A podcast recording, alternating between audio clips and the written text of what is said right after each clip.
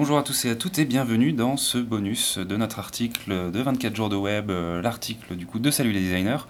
Euh, salut Damien. Salut Guillaume. Euh, ce bonus sera consacré à la transcription et euh, du coup à toutes les petites manœuvres que l'on a dû faire pour euh, réussir à avoir un résultat à peu près potable. Pour définir la transcription, c'est tout simplement le fait qu'aujourd'hui, sur chaque épisode de Salut Designer, ou presque, car je crois que le premier est passé entre les mailles du filet, nous réalisons une transcription intégrale textuelle de l'audio du podcast, tout simplement pour des raisons d'accessibilité et puis voilà, pour que notre contenu soit aussi euh, disponible pour les personnes qui sont euh, malentendantes. Euh, ça a été très clairement un taf difficile et semé d'embûches.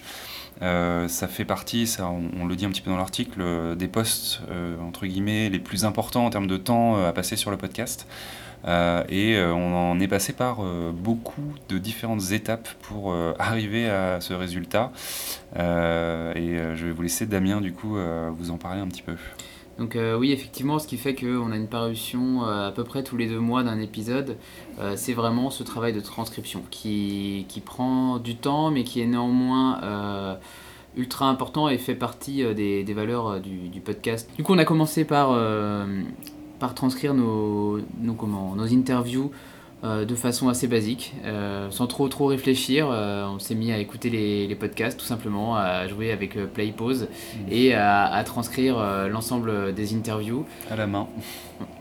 C'est ça. Euh, inutile de vous dire que on s'est vite rendu compte que c'était peut-être euh, de la folie finalement de s'embarquer dans un tel truc euh, sans, sans l'imaginer autrement. Mais bon, on aura fait cette expérience-là.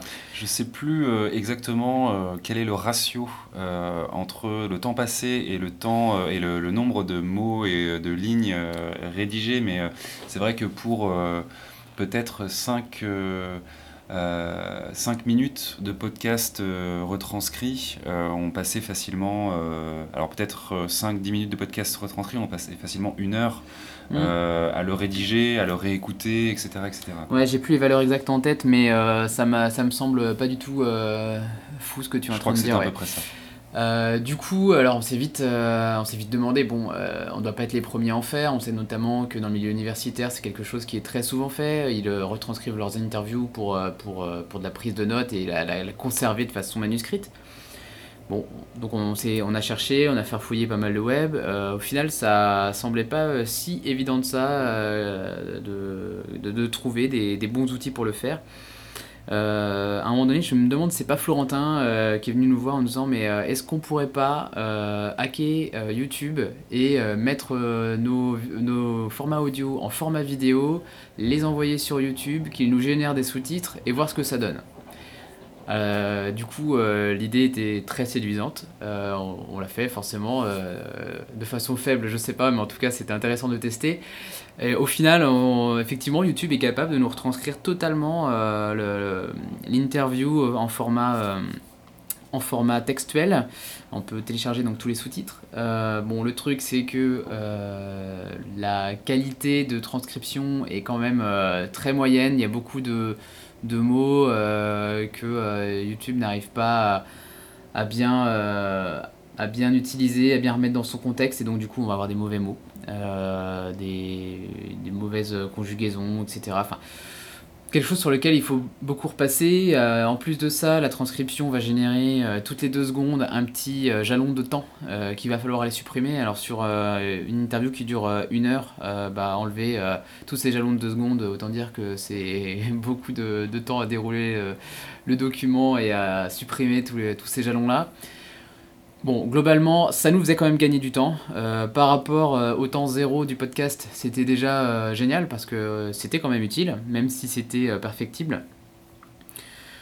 Du coup, bon, on a continué à chercher, on a trouvé d'autres solutions, comme par exemple un petit logiciel qui, je crois, s'appelle Transcribe, mais je ne veux pas dire de bêtises, permettait de lire son format audio à des vitesses plus ou moins rapides ou plus ou moins lentes, et donc du coup euh, de euh, pouvoir euh, retranscrire lentement ce que l'on a récupéré. Donc ça pouvait être combiné à ce qu'on avait avec YouTube par exemple pour corriger, donc c'était pas inintéressant. On commençait déjà à multiplier les, les outils, donc bon, c'était c'était correct, mais pas encore idéal.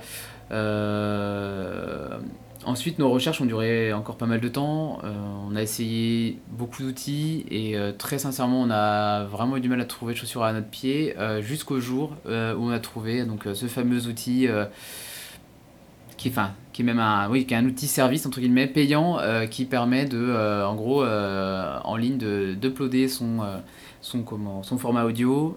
et là, on a une transcription qui, pour le coup, commence à être vraiment intéressante et permet donc d'avoir beaucoup moins de, de, travail, de repasse à faire derrière, puisque même au changement d'interlocuteur, il y a des sauts de ligne qui commencent à se faire. Enfin, c'est vraiment un, un, outil qui est, qui est dédié, qui est dédié à ça.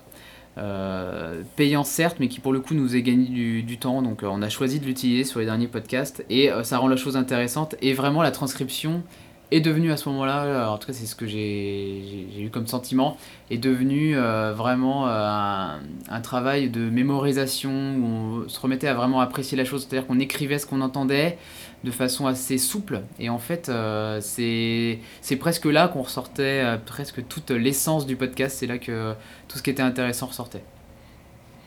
Oui, effectivement, ce service s'appelle euh, autote.com. vous pourrez retrouver le lien dans, dans l'article. Euh, et puis euh, aussi parce que je pense qu'on va nous faire euh, mention de ça dans les commentaires de l'article. oui, nous avons aussi envisagé à un moment donné l'utilisation de Dragon. Pour ceux qui connaissent, Dragon est un peu la référence dans la transcription et la transformation d'un fichier audio en fichier texte. La problématique, c'est que nous, podcast amateurs, ben, on ne pouvait pas se permettre de dépenser je ne sais plus combien de centaines d'euros pour un logiciel qui peut-être ne correspondait pas à nos usages. Et malheureusement, malgré le fait qu'on on a essayé d'avoir accès à des versions euh, d'essai, eh bien, euh, nous n'avons jamais pu tester ce logiciel. Donc, du coup, euh, ça n'a pas été une solution pour nous. Mais c'est vrai qu'on nous l'a souvent cité lorsqu'on a lancé quelques bouteilles à la mer sur les réseaux sociaux. C'est donc la fin de ce bonus de notre article 24 jours de web dédié à la transcription.